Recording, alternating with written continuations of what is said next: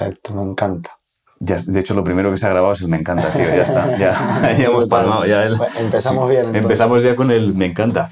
Eh, hostia, vale, te cuento, porque contigo me pasa lo que me pasa con, con algunos, que es que no nos conocemos. Entonces, en tu caso es más guay todavía. Te o sea, es decir más lo mismo, tío, porque me gusta hacer que conozcas mi historia a través de mí. Claro, también, entonces solo- la onda, la onda ahora mismo es esa, es vamos a conocernos hablando de cosas de, de la cabeza. Ok, hermano. Entonces, déjame hacer una cosa, un segundo, voy a parar, tío. Ya está, le he vuelto a dar. Es la, es la segunda pista que estamos grabando. Es más, voy a pegar el primer El trozo que hemos hablado, el me encanta, el corte por mi culpa, por una llamada, y, y al lío. Que estábamos diciendo que, claro, no nos conocemos. Entonces, en tu caso, además, me ha pasado una cosa que yo creo que solo me ha pasado con dos más, que es que te han ofrecido para hablar. O sea, Claro, claro, la, claro. la propia agencia que te lleva me escribe y me dice, oye, que este señor, que Michael escucha el podcast, que le mola, Sí, que le cual. apetece charlar, y digo, pues hablemos, pero claro, no sé por qué. ¿Qué, qué, qué te ha hecho decir, hostia, me apetece hablar y contar? ¿Qué es lo que ha También? ¿sabes es? Que, que siento que dentro de todo lo que te pueden venir a hablar todos, que al final muchos son músicos y demás, yo sí que soy un artista que creo que todos tienen su historia y eso, pero yo tengo un mensaje, tengo una historia. Yo vengo de la calle, vengo del barrio, de verdad, de verdad, de donde venimos muchos, o todos básicamente, donde hemos aprendido los códigos que no se aprenden en ninguna escuela ni, ni demás. Y es un mensaje súper positivo para ayudar a la gente y los chavales que estén en, en los barrios, que no se equivoquen tampoco y cojan riendas de la calle, sino ese valor que tienen en la calle, que lo utilicen para la vida, que es lo que hice yo. Y, y creo que a lo mejor en ese aspecto ya no solo por qué me gustó lo tuyo, sino que siento que, que yo también podría traerte algo que quizás sea diferente a lo que te traería otro artista urbano aquí. Hostia, hay algo guay en eso que has dicho, que yo creo que es, es verdad que no he hablado, yo creo que no he hablado con nadie todavía, no he hablado con nadie que, que haya sido calle, yo creo. O sea, creo que todos más o menos, independientemente de la historia que hayan tenido, las movidas que hayan, tenido, que hayan podido tener o lo que hayan tenido que enfrentarse, la sensación que tengo es que ha sido relativamente cómodo. Claro. Quizá Fatu a lo mejor ha sido un poco el más, Claro, el más, o sea, sabes, el, el más guerrero, probablemente, pero el resto no.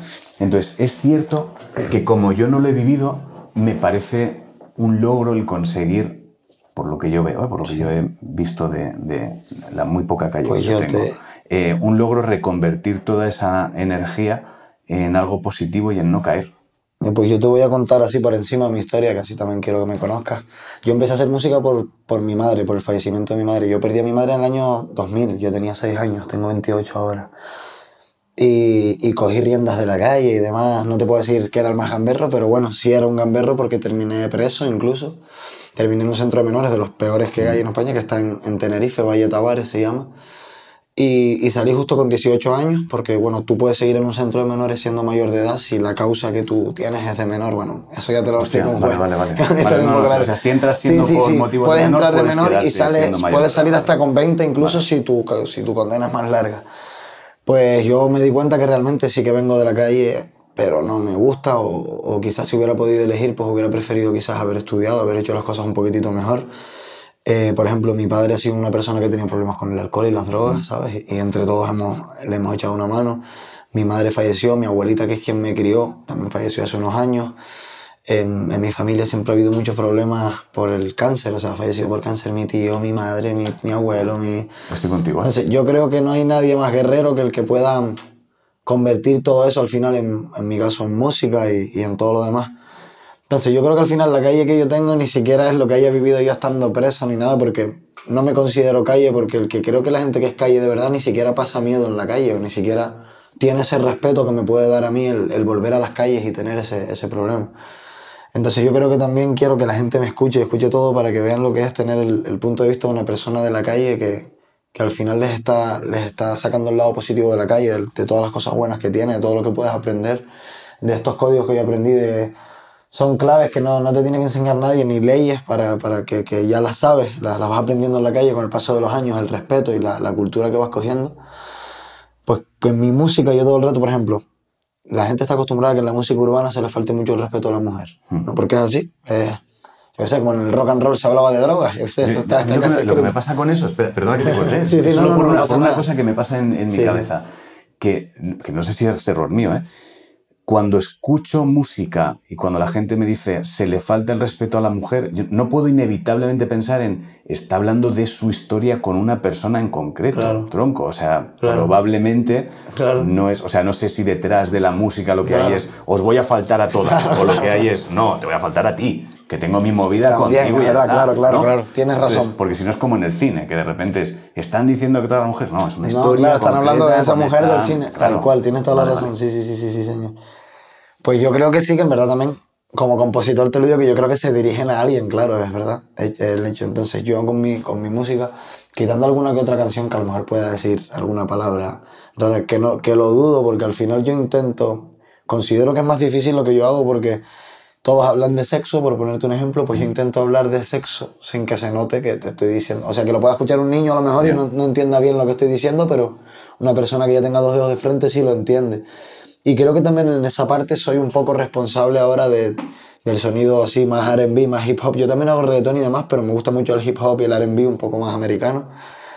Y un poco el responsable también de que la gente coja un poco más de respeto en la música, ¿sabes? Porque creo que se está perdiendo mucho últimamente las canciones que, no todas las que están número uno, pero muchas, por ejemplo, le falta mucho el respeto a la policía o tal, que, coño, yo tampoco es que ame a la policía, todo lo contrario, pero, coño, que tengo hasta amigos que son policías, colegas, o sea, que no, no- es lo que tú dices, que la gente, en la música se generaliza mucho, se habla mucho, ta, ta, ta, ta, todos opinan, Ya. Pas- hablan de uno y hablan de todos, pues tampoco es eso.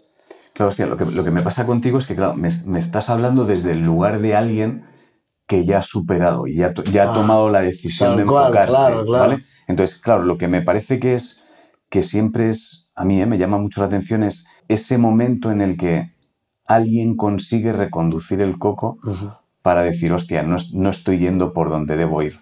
Entonces, no sé si puedo, puedo sospechar los eventos y las cosas que te llevan a acabar en un centro, que te Ah, acaban sí. a eso. No, hay que ser- No hay que yo- ser muy listo. Sí, sí, pero ¿cómo consigues reconducir eso, tío? O sea, ¿en qué momento tu cabeza dice, Tardé un poco, este hermano. no, este no es el camino? Tardé un poco porque yo salí, lo que te digo, con 18 y hasta eso, bueno, tardé un poco.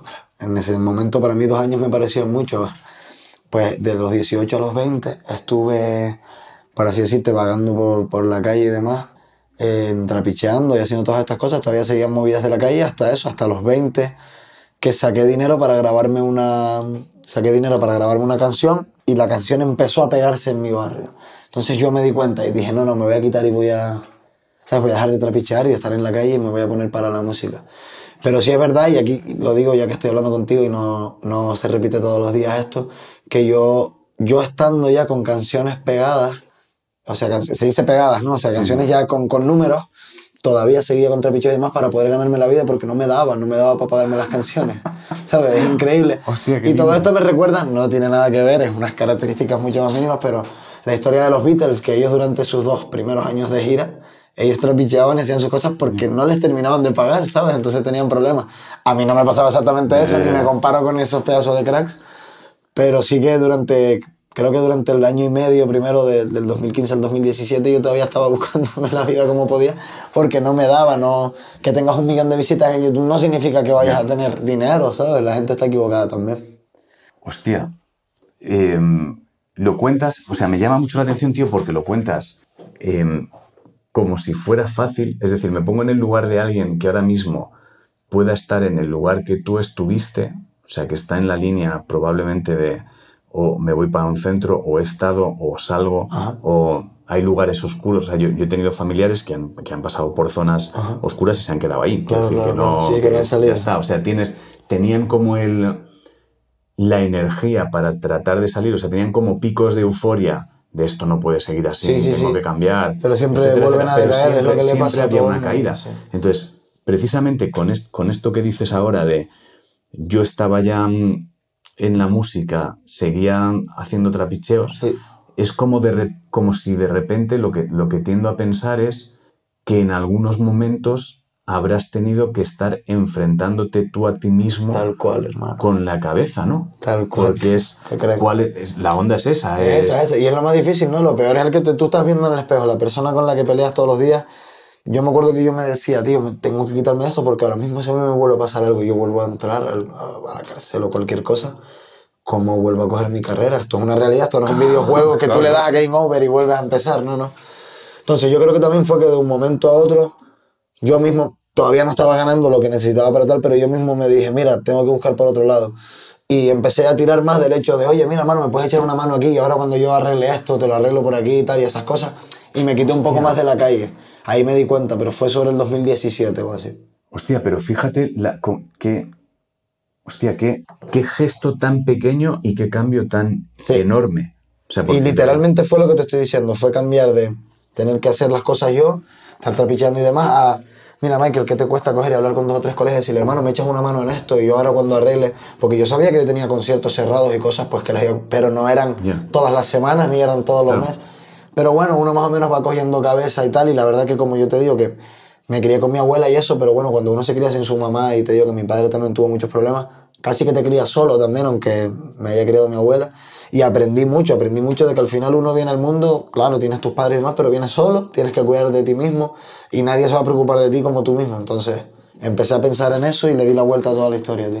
Y hubo, hubo un momento, o sea, has tenido que enfrentarte en algún momento.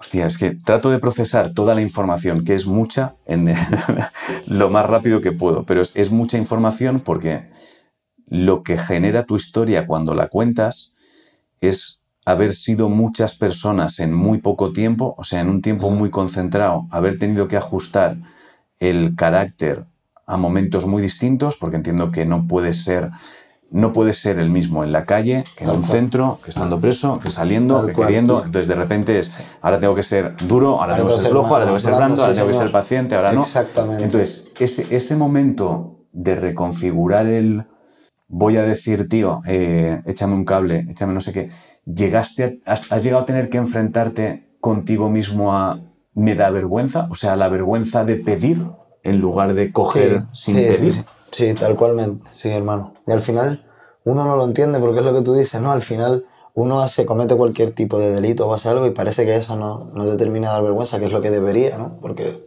las cosas están hechas también para cumplirlas, aunque yo soy de los que digo que las leyes están hechas para romperlas. no sí, sí, sí.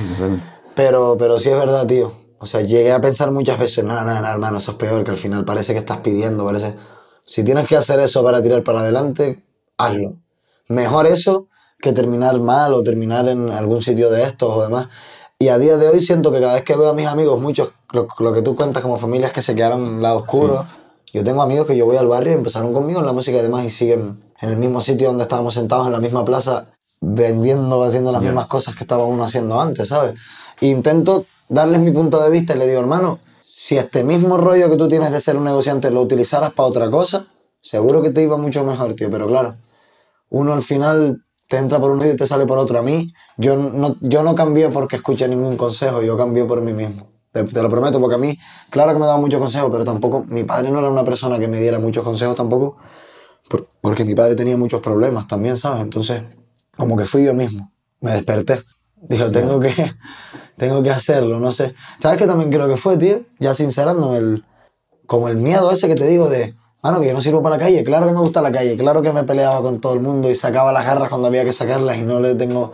Pero yo notaba la tranquilidad que tenían mis colegas o la gente que de verdad yo digo que es calle, como dices Ya, tú, ya. la tranquilidad que tienen, que yo digo, yo no tengo esa tranquilidad, tío. Yo soy como el patito feo del grupo, todos van como súper bien y yo soy el, el diferente, aunque pase desapercibido. Ya. Porque dentro de un grupo siempre me voy a ver igual que ellos porque soy un camaleón para esas cosas. Pero y puede que sea porque tú has vivido las consecuencias de la calle. Es decir, Sí, no, Tal cual, hermano. Vale. Increíble O sea, lo que acabo de decir, porque mis amigos, muchos de ellos ni siquiera tuvieron problemas como yo, no entraron Vale, en un sitio de refiero, estos o y sea, a mí sí me tocó. Claro, es que yo creo, yo creo que ahí hay algo para decir, hostia, Sí. es- espérate, quiero decir, esto está muy bien, pero si la jugada sale mal, hostia, la- cual, hermano. hostia el precio, hostia el precio. Sí, sí, sí, Entonces sí. tienes algo con lo que comparar, ¿no? ¿no? Y, y, y que a nivel de, de todos mis colegas y tal, el que más palos literales se llevó fui yo.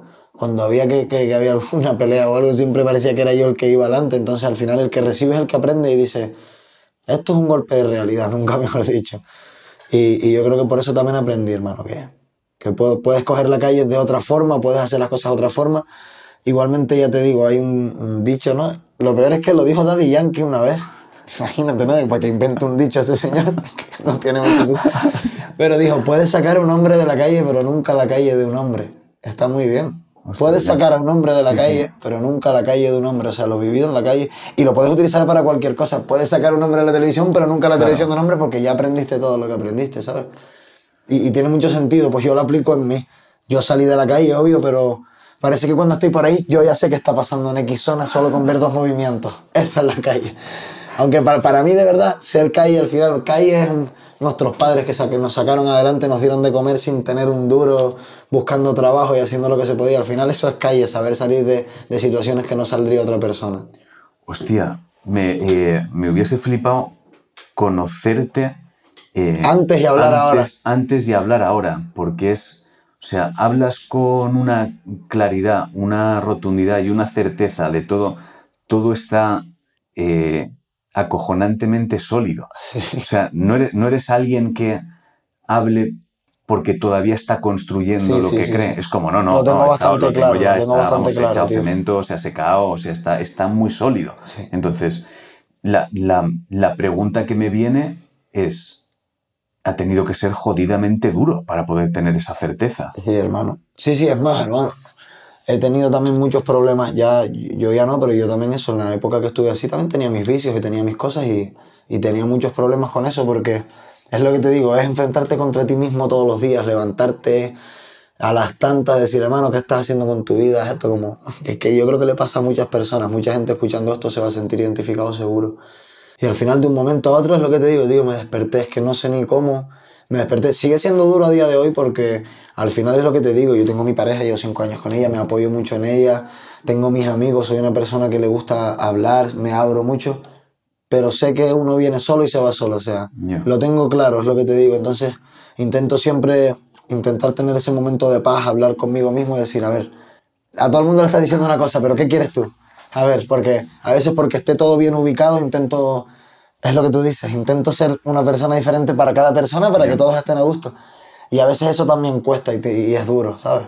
Hostia, o sea, ¿sigues teniendo que ajustar a la situación? A veces sí, pero yo creo que ya no, porque por ejemplo, Michael de la calle es Michael de la calle. O sea, el artista es la persona. Estás hablando conmigo aquí y de verdad que yo estoy haciendo las entrevistas encima del escenario, con mis amigos, con mis hermanos, pero me costó mucho tiempo hacer eso todavía. Hostia, es que de repente es quitarte la careta que has tenido que estar llevando todo el tiempo. Sí, sí, y, y, más con lo del, de la calle, porque la gente que esté calle hasta se le puede sentar mal, ¿me entiendes? Entonces yo ya les explico mi mensaje, cuál es mi mensaje, por qué el de la calle. A mí el de la calle me lo puso mi abuela, mi brother, no me lo puse yo. Me lo puso mi abuela porque un día con 11 años llegué a mi casa a las tantas, era la una de la mañana, y me acuerdo en un papel y todo así, mira, toma, este es tu nombre, ya, yo no te voy a llamar, yo ni cantaba ni nada. Me dice, te voy a llamar callejero, ponía ahí, no ponía de la calle. Se te voy a llamar callejero. Y entonces mi primo a los 13 años me dijo, llámate de la calle. Y eso, tío, no sé, hermano. La verdad que, que antes sí que sentía que tenía que demostrarle algo a la gente de la calle, ¿no? Lo que tú dices, hacerme el tipo duro y tal, pero mira, bastante duro ha sido mi vida. Yo creo que más duro que eso y que soportar todas esas cosas, no hay ninguna pelea con, con nadie, ¿sabes? ¿Y notas que haya algo ahora mismo que te genere todavía el, el, el miedo? Es decir, el, algo que no, que no esté todavía al 100% controlado. No, que, digas, esta zona no, esta, esta puerta todavía no sé, no sé. No, la, verdad que tengo que decirte que, que, más o menos sí tengo todo bien cerrado, tengo todo más o menos controlado, tío, y, y no, no, veo nada oscuro. ¿Qué ha sido lo más complicado de, de, de, meter en sólido?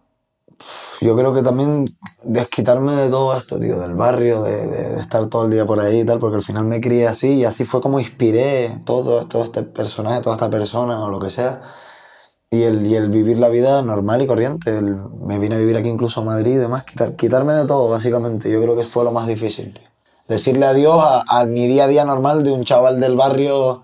Parece una tontería, pero a mí me no, costó, tío. No, no, no parece una tontería, al menos, al menos para mí, por, por algo que, que no sé si, si notaste. O sea, por ejemplo, yo uno, uno de, los, de los miedos que, que tuve o sea, una de las cosas que sentí que me pasó cuando yo tuve que dejar de, beber y consumir, etcétera, etcétera, era que me pensé que iba a dejar de poder escribir. Es decir, ya nunca voy a poder escribir. Ya está. Yo soy creativo con las drogas, con el alcohol y con esta vida que estoy teniendo. Entonces, no sé si en algún momento en ti hubo ese, ese momento de o yo o el arte. Pero las dos cosas, o sea, si decido cambiar, esto va a desaparecer. O sea, no sé si ha habido no una sé, no sé decirte una fecha, una fecha exacta porque creo que tardó un tiempo y hubo sus recaídas y sus cositas y tal. Pero sí que, sí que llevo ya un tiempo como mucho más centrado en eso, tío, y intentando, intentando ser positivo en todos los aspectos. Y, y también es verdad que quizás no, no hasta ese límite de pensar, oye, pues sin esto no podría ser creativo o lo que sea. Pero sí que me daba hasta como tristeza, ¿no? No sé cómo explicártelo, tío. Que, que necesitaba de, de, de todo. Necesitaba de los vicios de mis colegas, de, de estar en el barrio para poder seguir siendo el artista o algo de eso. Pero después me di cuenta que no, que la persona es quien crea todo lo que estamos haciendo. Tú llegaste hasta aquí tú solo, no, no te trajo nadie. Entonces eso. Y has, has- claro, has tenido que cambiar tú, pero ¿te ha obligado a cambiar entornos que eran importantes para ti? O sea, quitarte de encima... El barrio, tío. Yo o sea, componía lo has por el barrio. radical, Sí, me me, lo he quitado o sea, radical. no- A ver, yo cuando voy a mi isla y voy, voy para el barrio y tal, pero no hago lo mismo. No, no me meto ahí en casa de los gitanos con unos colegas hasta las Vale. 7 de la mañana y demás. No hago esas cosas ya. Pero sí veo a mis colegas, me echo mis petitas, me disfruto y tal, pero no como antes, tío. Lo veo todo diferente. Ahora lo veo más como un vacilón de una tarde y tal, tal, tal, que como un día a día, que era lo que tenía yo antes, ¿sabes? y te, des- te, mm, te. No sé si a ti te pasa esto, ¿eh? A mí me pasa algo cuando, cuando descifro algo que creo que es inteligente aplicar o es sano, inmediatamente me pone muy nervioso que el resto de la gente no se dé cuenta y lo aplique cuanto antes. ¿Te desespera eso cuando ves a gente ahora perdida o en sitios donde tú has estado? Realmente no tanto, a lo mejor tú porque se, se ve que eres más observador y pues te quedas con todo también así, pero sí entiendo lo que dices y, y más o menos claro, sí, un poco, un poquitito sí, cuando veo a mis colegas que muchos de ellos, además yo tengo dos coleguitas que rapeaban conmigo y demás, que se quedaron, incluso siguen rapeando y tal en el barrio, que yo pienso, si al final teníamos las mismas herramientas, ¿sabes? Si el método era el mismo y demás, ¿por qué no, no lo hicieron? Pero... Después de lo que te digo, que yo empecé con el tiempo a pensar un poquitito más en mí, a dejar de preocuparme de todo el mundo, porque si no, no salía yo de mi zona de confort. ¿Cómo crees que se puede empezar a reconducir algo, tío? O sea, es decir, alguien que esté en el punto donde tú estuviste, ¿cómo, cómo crees que se puede empezar? Yo busqué, yo busqué una inspiración, tío, y busqué como el rollo de mi madre. Como yo perdí a mi madre pequeño y tal, pues, sentía como que le debía, que me dejó un don antes de irse, que era como el de la música, el de cantar y tal. Y sentía que, no sé, tío, yo sentí, algo me decía, tío, ti- tienes que hacerte famoso, por así decir, la palabra famoso, Ya, o tienes que, entiendo, sí. tienes que hacer música, tienes que vivir de esto. Y como que hasta que no lo conseguí no me quité una espina, tío, ¿sabes? Y ya llevo desde el 2016, gracias a Dios, viviendo de, de la música. Y, y- y fue eso, tío. Yo busqué una inspiración.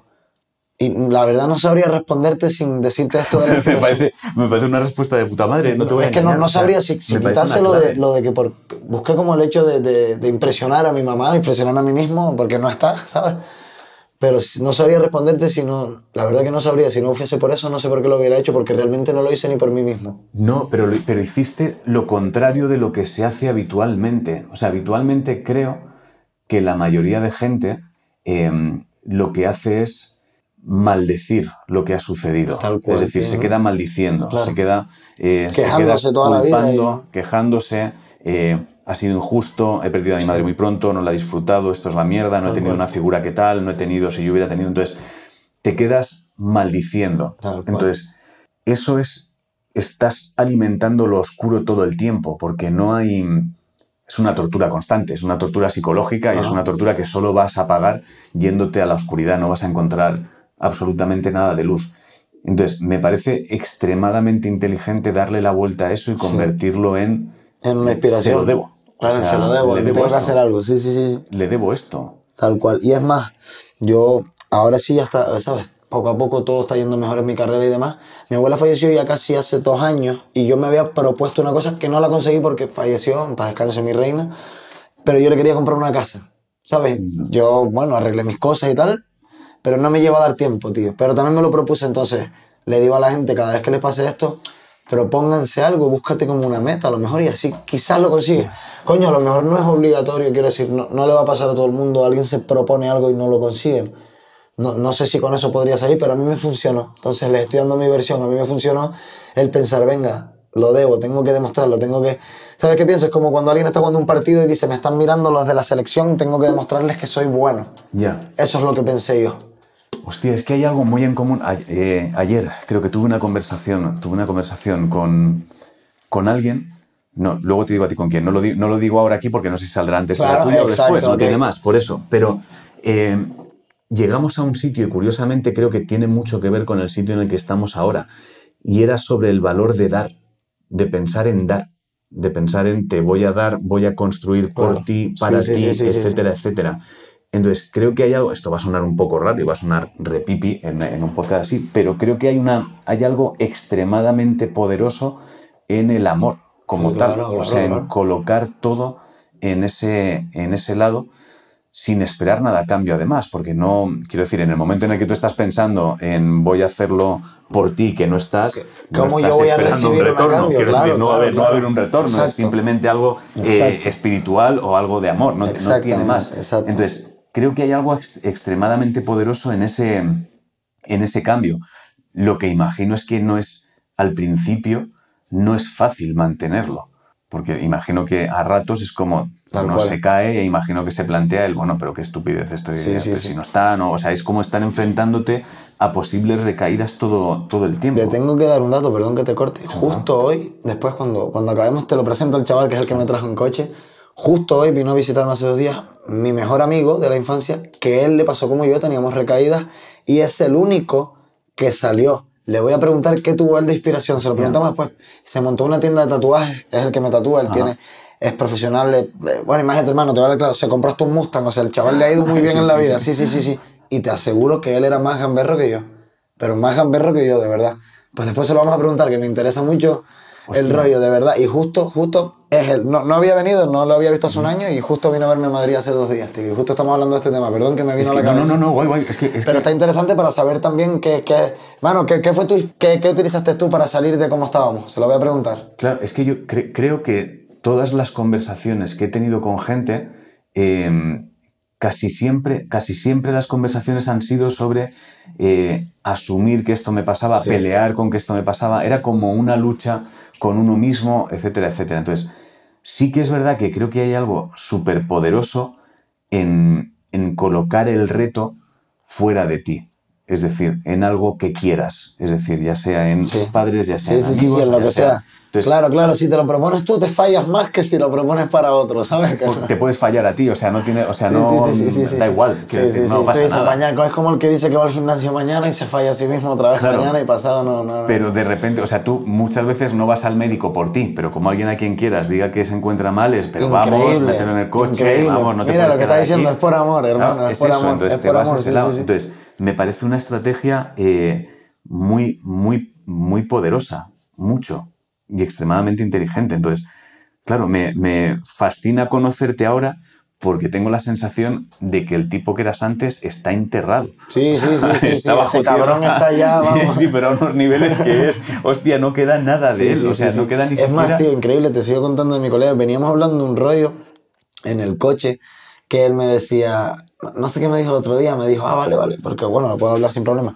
A un amigo, metió a otro amigo en casa, a un amigo nuestro, y ese amigo le robó un dinero y tal y cual, ¿no? Y me dice él, pero ¿sabes qué pasa, Michael? Que hoy en día las personas que no han cambiado a cómo eran antes, ¿tú qué puedes esperar de ellos? Si antes lo hacían, hoy lo van a hacer. Sí, claro. Claro, él dice, pero sin embargo, gente como tú o como yo, quizás que antes hubiese hecho cualquier tipo de tontería similar a esa, hoy en día se sentirían, ya no solo se sentirían mal, sino que ayudaría a la persona. y es increíble ese cambio también, hermano, de, no, de, de malo a bueno, de yin al yang, porque es un cambio completamente brutal, ¿sabes? No sé. Hostia, ¿y dón- dónde crees que vas, tío? O sea, ¿crees que...?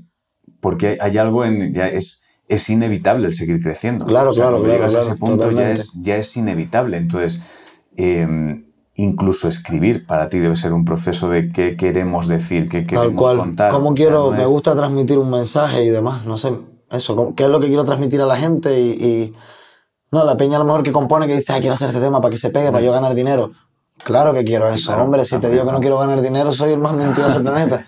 Pero quiero que a la misma vez que hago eso, mi mensaje le esté llegando y sea un mensaje de que de verdad quiera transmitir. No que te esté diciendo cuatro cosas y que los policías son unos ratas y que no sé qué. Yo te mando un mensaje de, por ejemplo, esta última canción que saqué, yo estoy hablando de que después, después escúchate, tío, que yo estoy seguro de que te va a molar el mensaje porque, bueno, el coro dice, cuando murió mamá, salí para la calle, me busqué la vida y ahora tengo fama. Llenamos la grada, la gente me grita, mi vida me agrada. Yo que nada tuve, pero me mantuve cada madrugada. Hablando con Dios, preguntándole cuándo mi momento llegaba. Y esta es la mejor parte de la letra. Yo sé que no es fácil dejar lo malo atrás. De ver a tu padre luchando en casa queriendo llorar. Criar un hermano solo con tus manos por no estar mamá.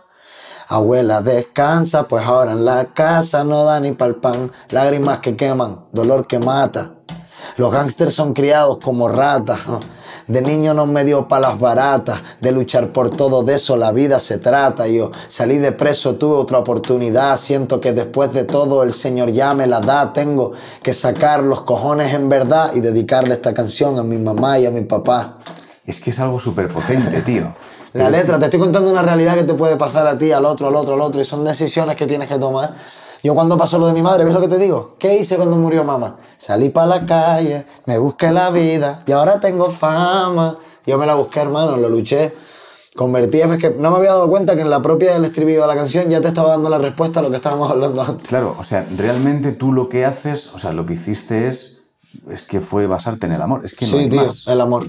Tal Es cual, no, hermano. Es, es así. Acabo de dar con la clave que no sabía ni yo. suena, suena raro, pero es eso. O sea, es tan Sí. simple como eso. O sea, entonces creo que una de las cosas que son más difíciles, pero creo que también porque nos están metiendo como en una espiral donde parece que hablar de amor y Sí, tratar de sí, es un poco como tabú. ridículo, es, Es no sé qué, sí, y sí, es sí, absurdo. O sea, parece que lo, que lo guay es empezar a despreciar el amor. Yo creo que no hay, más, no hay nada más que me demuestre a mí que eres una persona guerrera que tú digas la verdad. Si tú sientes eso, dilo.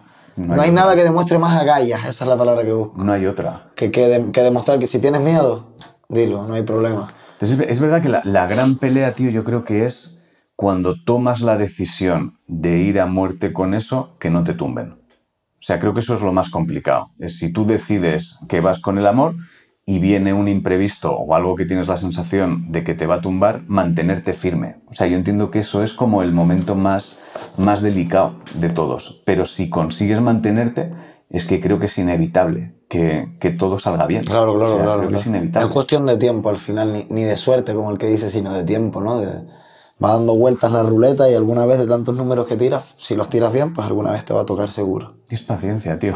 es, que paciencia, es paciencia. paciencia y constancia. Es paciencia, yo te digo, es- es lo que te digo, yo hacía música desde los 13 años, pero hasta los 20, 21 no vine a pegar una canción. Después de que pasé los 17, 16, 17, salí a los 18 del centro, ¿sabes? O sea, entre una cosa y otra, quiero decir, uno, porque a ti tú tengas talento, no, no vas a llegar, porque yo tenía talento con 15. Lo que pasa es que hasta que no me di cuenta que podía utilizarlo para salir de, de la calle y demás, es que es más, yo no siento que solo esto me haya hecho vivir de esto, la música, sino que me hizo quitarme de la calle. La música Claro, también me no, sirvió de, de, de, de salir de la calle, de, de, de, de quitarme, hermano.